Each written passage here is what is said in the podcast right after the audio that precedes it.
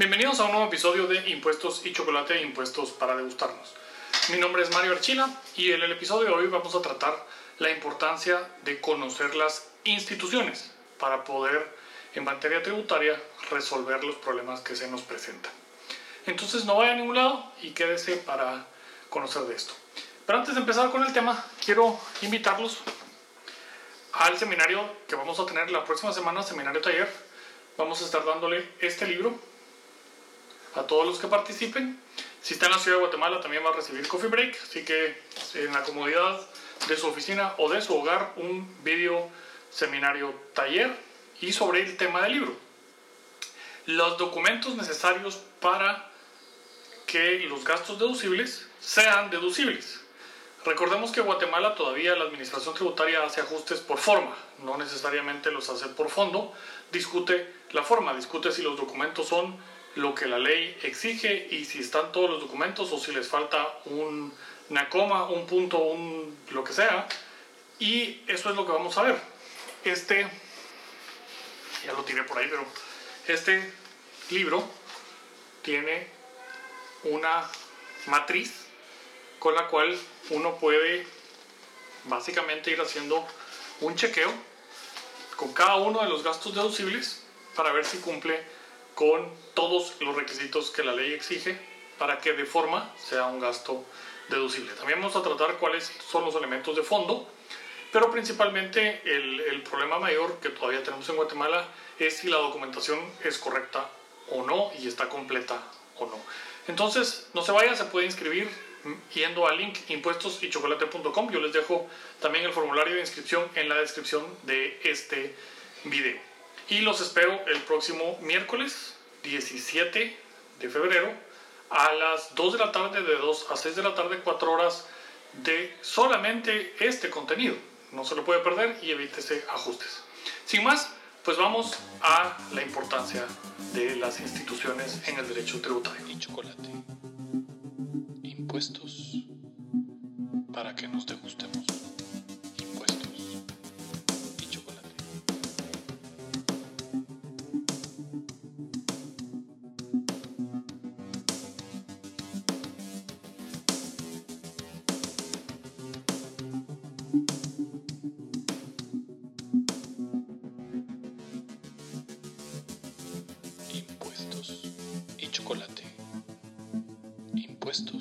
Como decía en introducción.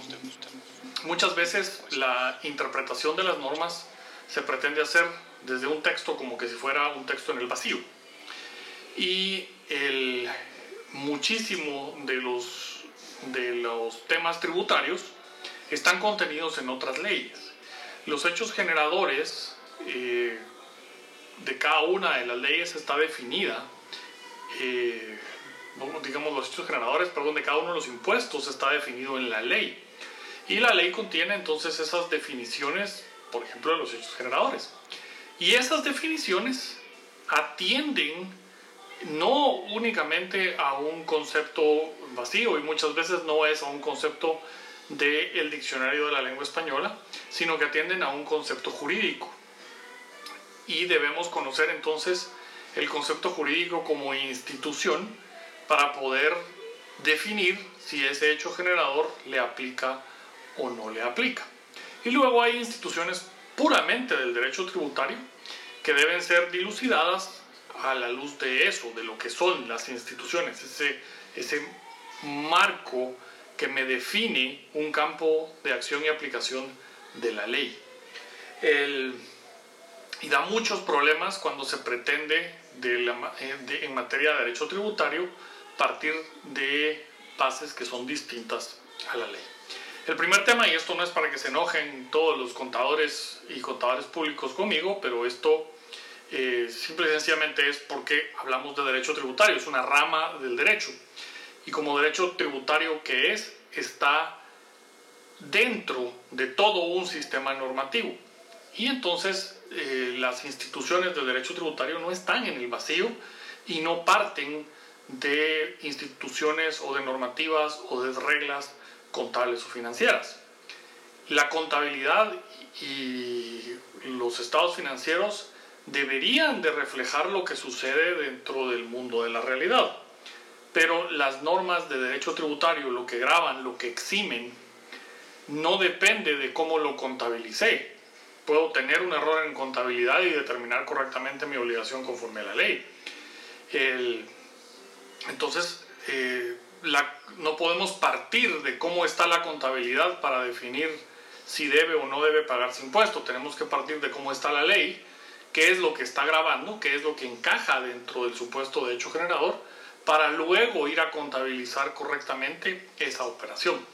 Y este a veces lo que sucede y lo que sucede muy frecuentemente en nuestro país es que hay un divorcio entre la contabilidad y la realidad de los negocios.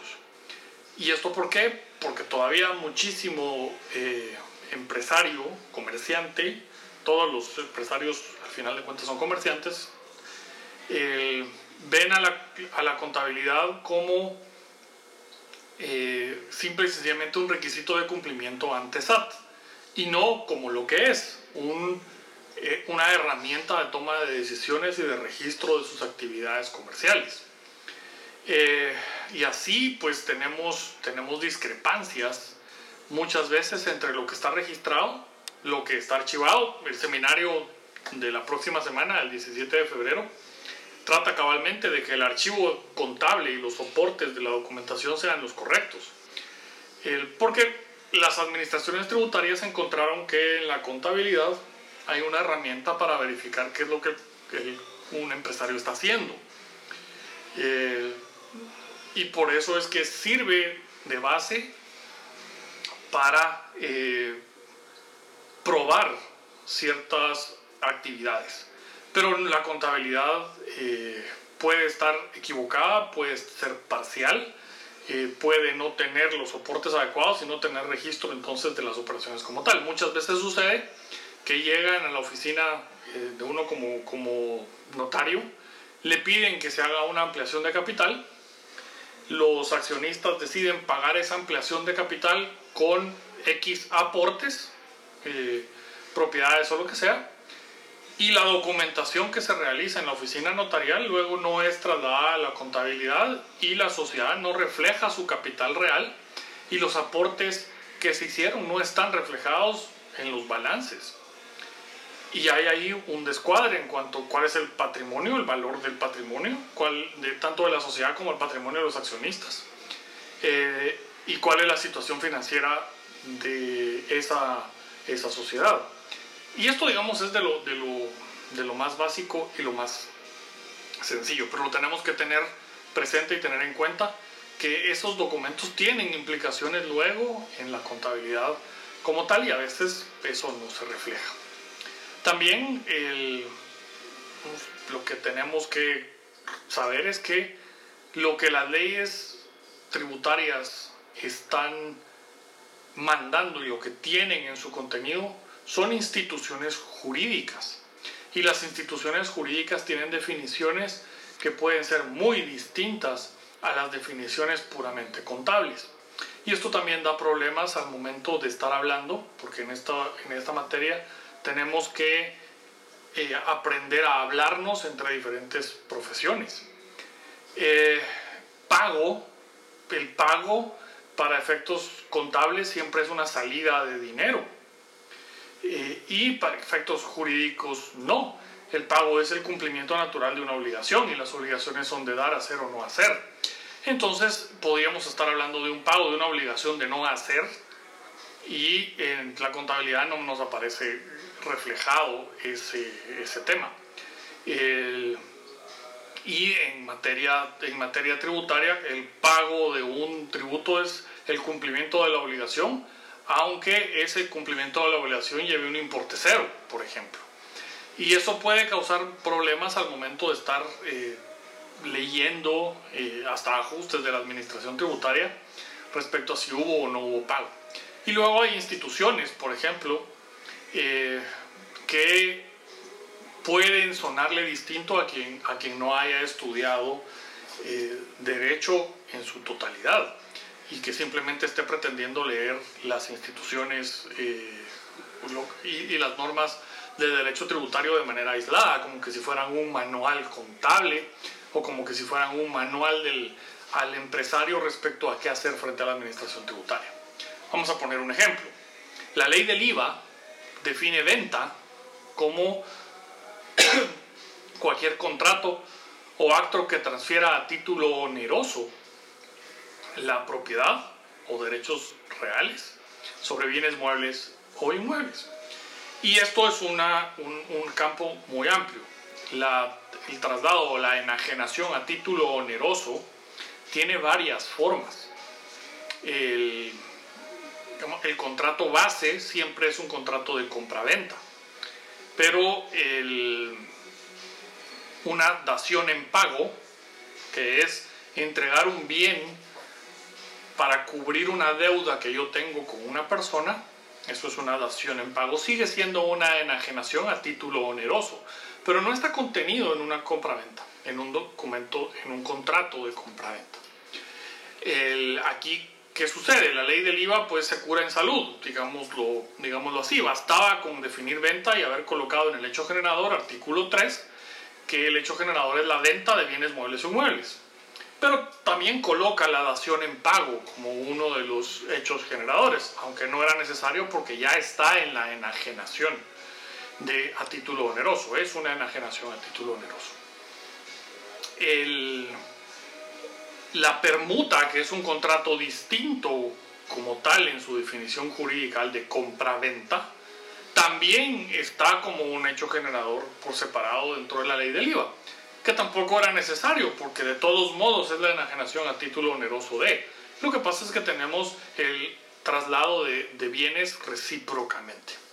Ahora, ¿qué es importante? Enajenación a título oneroso, porque luego resulta que hay, hay enajenaciones a título gratuito, las donaciones y los legados, donaciones por causa de muerte, donaciones entre vivos y los legados por causa de muerte o, con una donación eh, simple. El, y aquí pues se da en virtud de un testamento o de un contrato de donación, por ejemplo, o un acto entre vivos. Y de las donaciones hay de diferentes tipos. Hay donaciones que tienen alguna contraprestación y entonces el tratamiento en el IVA debería de ser eh, separado. Una parte tiene contraprestación y esa parte que tiene contraprestación eh, se considera al final de cuentas para efectos de la definición de venta de la ley del IVA, no para efectos de la definición del Código Civil, se consideraría una venta y la parte que es gratuita sería una enajenación a título gratuito. Y es una donación pura. Y entonces habría que separar para efectos tributarios esas dos porciones. Ahora, en la ley del IVA pues hay un vicio, vicio entre comillas, porque le agregaron el numeral de la donación entre vivos de bienes muebles e inmuebles como un hecho generador del IVA. Pero, digamos, sirve para, para ilustrar. Cuando hablamos de hechos generadores y entonces hay una tipificación del acto, pues muchas veces las leyes tributarias recurren a eso. Vamos a poner de ejemplo y les, y les pido vayan a su, a su ley del impuesto de timbres fiscales y van a ver que en el artículo 2 habla de documentos afectos. Y luego en el artículo 3 habla del sujeto tributario y el hecho generador. Se tiende a confundir en el medio el artículo 2 con el hecho generador. Y entonces se dice que el contrato civil está grabado con timbre. Y realmente si lo vemos, lo que dice el artículo 2 es que están sujetos a la ley o afectos a la ley del impuesto de timbre los documentos que contengan los siguientes actos. Uno, contratos civiles y mercantiles. O sea, el contrato no está grabado con el timbre. El documento que contiene el contrato es el que está grabado con el timbre. Y así pueden ir viendo cada uno de los demás. Los documentos que comprueben el pago de alguna prestación o, el, o de algo, un recibo y demás, están en el artículo 2. Pero tenemos que ir al artículo 3 para encontrar cuál es la definición del hecho generador. Y el hecho generador es el, el, la emisión, suscripción u otorgamiento de documentos. ¿Cuáles? Los que están en el artículo 2. Entonces, si yo no tengo un documento, no tengo por qué pagar impuesto al timbre. Y veamos así un, ejemplo reciente que, que, que, era una consulta que, que me hacían hace poco. Habla de los testimonios de escrituras eh, constitutivas de sociedades y sus modificaciones pagan un impuesto fijo de 250. Lo usual es que uno como notario extienda el primer testimonio, pues porque van en el orden en que uno los va extendiendo. Y ese primer testimonio lleva 250. Muchas veces sucede que el eh, cliente pierde ese primer testimonio de su sociedad inscrito y lo busca y lo busca y lo busca y se mudó, lo que sea, y no lo encuentra o se dañó o cualquier cosa y necesita otro. Ese es un segundo testimonio. Si bien el contrato es el mismo, escritura constitutiva de sociedad, el testimonio es distinto porque ahora es un segundo testimonio. Y lo que la ley graba es el testimonio. Entonces, en cada testimonio que otorgo, tengo que tributar los 250. Lo mismo sucede con las exenciones, lo mismo sucede con las deducciones y muchas veces esas exenciones y esas deducciones se refieren a una institución específica como tal. Se empieza a complicar, por ejemplo, con las situaciones especiales en el artículo 22 porque habla de cosas que en derecho civil o mercantil no tienen personalidad. Y entonces a alguien en la administración tributaria en algún momento, por ejemplo, se le ocurrió que no se pueden registrar contratos de participación porque no tienen personalidad jurídica. Pero la institución como tal en el código tributario se llama situaciones especiales. Y ahí dice, prescindiendo de la capacidad legal en el derecho tributario, y eso también doctrinariamente se, se habla de estas situaciones especiales con diferentes nombres, se le da diferentes nombres en diferentes legislaciones, pero habla de una situación muy particular, una, y es una institución del derecho tributario. El derecho tributario graba las manifestaciones de riqueza, no graba la capacidad del sujeto en cuanto a sus capacidades jurídicas. Por eso es que un contrato de participación, un fideicomiso, hasta una sociedad de hecho. Las sociedades de hecho también son sujetos de tributación, aunque es una, una cosa que la verdad es que no, no existe, ¿verdad? Una sociedad de hecho pues no es una sociedad, simple y sencillamente es gente trabajando, trabajando junta. Pero el derecho tributario persigue entonces las manifestaciones de riqueza sin importar la capacidad jurídica, la capacidad legal. Por eso es que en algunos casos hasta los menores de edad pueden ser sujetos tributarios, pueden tener un NIT independientemente de quién sea su tutor o guardián y demás, y pueden entonces realizar, aunque en el derecho civil o en el derecho eh, que habla de la capacidad de la persona, no tengan esa plena capacidad. Recordemos, por ejemplo, nuestra legislación permite que menores de edad trabajen. Eso implica que tienen que tener un NIT. Y esas son obligaciones que la administración tributaria debe entender. No puede la administración tributaria entonces tratar de utilizar instituciones de, de, otras ramas del derecho que no encajan cuando hay una institución propia del derecho tributario el, pudiéramos hablar así de otras muchas situaciones en las que el hecho generador está dado por una eh, referencia a una institución de, otro, de otra rama del derecho, pero todo el derecho es armónico. Esto también es, es importante tenerlo presente. Regresando al ejemplo que ponía al inicio, en el que la ley del IVA declara como hecho generador establece como hecho generador al final de cuentas la venta y define que venta es contrato o acto entre partes por el cual se transfiere la propiedad en virtud de ese contrato. Tenemos un caso en el que se dan transferencias de derechos, pero esos no derivan de un acto contrato, derivan de una ley. Así es el caso de la subrogación la subrogación no tiene efectos dentro del IVA, la subrogación no está dentro de los hechos generadores porque no es, en el concepto de la ley del IVA no es una venta, es una enajenación, sí, pero no es por venta, sino que se da la sustitución del acreedor por virtud de ley. En la subrogación, por ejemplo, una persona le paga al acreedor y la ley automáticamente lo coloca en esa posición para que le pueda cobrar al deudor con los mismos privilegios que tenía el original acreedor. Pero no hay ningún acuerdo y hay casos de sustitución, de subrogación, en los cuales el deudor ni siquiera está enterado de ese cambio que se da y, la ley lo permite. Entonces, podemos ver ahí un caso en el que sucede el efecto, pero no se llena la tipificación jurídica porque la ley, la ley tiene unas consideraciones y la subrogación es una institución de transmisión de derechos, sí, pero distinta a, la compraventa como tal, que es la que se da por vía contractual. Y la venta en el, en el IVA graba esta parte contractual, no graba lo que sucede por virtud de ley, porque lo que hizo la persona que ahora es el nuevo acreedor es pagar, efectuó el pago. Eh, y así pues no podemos tratar de encajar cosas cuando las instituciones no son compatibles. Y esto es, eso es importante. Las distinciones dentro de las ramas del derecho respecto a sus propias instituciones nos da el ámbito de aplicación. Una institución al final de cuentas es un conjunto de normas y reglas que rigen la, conducta dentro de esa cápsula de reglas y normas que se, que se da.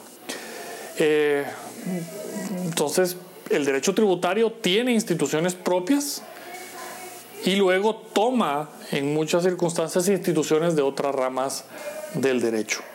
Y esa armonía en la interpretación de la norma es lo que se eh, dentro de las lo que conforma lo que dentro del dentro del idioma como tal es el sistema jurídico. No hay contradicciones dentro del sistema jurídico, tienen que ser llenadas y no existen vacíos tampoco dentro del sistema jurídico, todo está regulado dentro del sistema en la forma en que fue creado. Eh, la capacidad de las personas es una de las, de las materias donde el derecho tributario se aleja de lo que el derecho común establece. La personalidad jurídica eh, como tal es otra porque le, le da características de sujeto tributario a situaciones que son básicamente contratos, que no tienen personalidad jurídica, pero sí tienen dentro del derecho tributario esas responsabilidades y obligaciones que cumplir. Entonces espero que el, que el episodio este sea ilustrativo de la necesidad o de, de la belleza de las instituciones dentro del derecho. Vamos a seguir tratando temas de estos ya más puntuales. Si quieren que trate algún tema, tienen alguna, alguna eh, duda también que pudiera ser objeto de un episodio de estos, escríbanme a redes arroba impuestosychocolate.com. Los invito a que se suscriban al blog impuestosychocolate.com y de nuevo que se suscriban a Patreon, patreon.com diagonal impuestos y chocolate para muchas horas de seminarios. Ahora estamos terminando de editar uno, uno más sobre cómo responderle a SAT, el, que va a estar pronto disponible en, en Patreon para los niveles Benjamin Franklin y VIP.